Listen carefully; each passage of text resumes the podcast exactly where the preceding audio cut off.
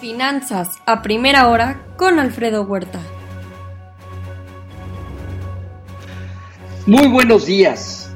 Ya son 192.6 millones el total de infectados. Ayer sumaron 554 mil nuevos casos en el mundo, 30 mil en la India, casi 55 mil en Estados Unidos, México 5.307 ya son 3.697 millones de dosis aplicadas en el mundo, Estados Unidos con 338 millones y un promedio diario de 521 mil.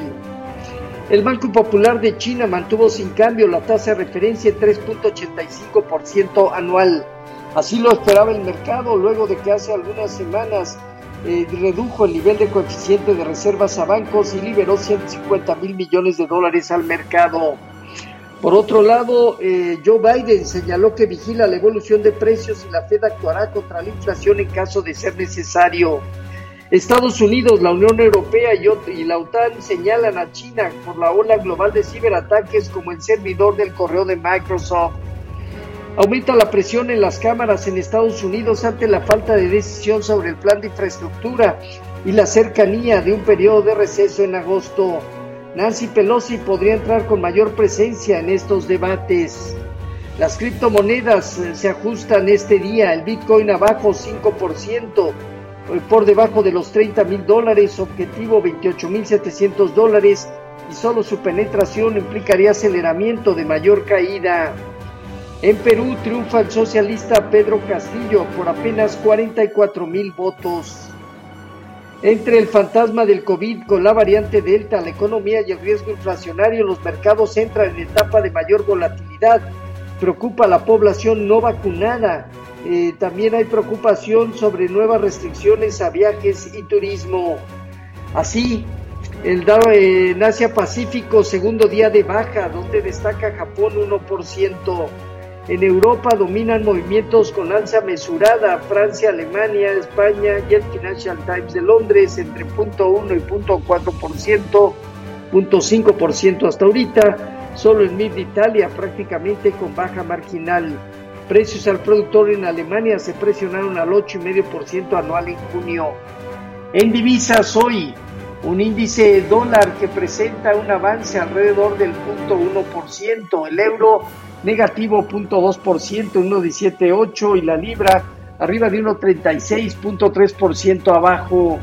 En materias primas, el petróleo, luego de la fuerte caída de ayer, la mayor caída en un, para un día en un año, hoy está reaccionando 0.8% arriba el WTI en 66.9 dólares y en metales el oro en 1815 dólares avanza al 0.4% la plata 0.1% arriba y el cobre 0.6% de ganancia. Ayer se dieron cierres negativos de las bolsas en Estados Unidos en el inicio de la semana, con caídas importantes entre 1.1% en el caso del Nasdaq y hasta 2.09% el caso del Dow Jones.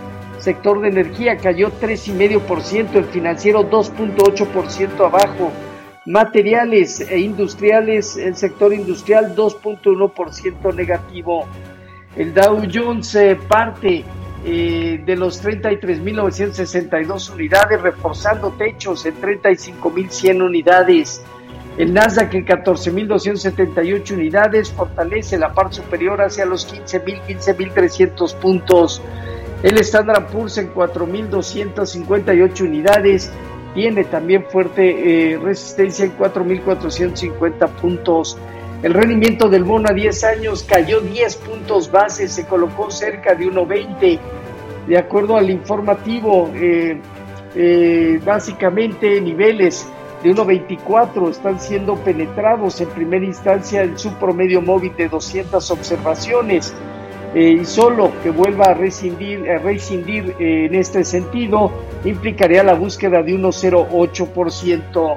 En cuanto a nuestros mercados, tipo de cambio 20.07 a la venta, al 0.9% de depreciación.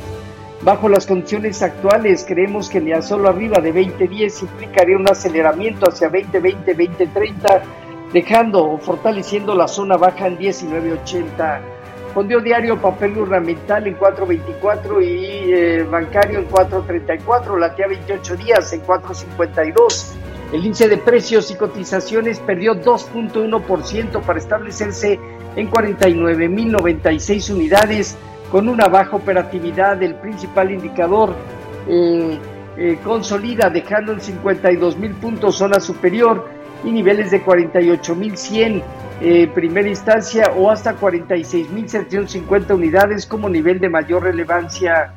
En cuanto a la tasa riesgo país de México en 207 puntos, eh, se recibirán pensiones del bienestar a 2.2 millones más de adultos mayores, alcanzando 8.2 millones de personas, que implican cerca de 20 mil millones de pesos, que se suman a otros programas sociales están generando 152 mil millones de pesos para este año y 240 mil millones para el 2016. CFE planea emitir eh, deuda por mil millones de dólares a 12 meses en pagarés seniors no garantizados.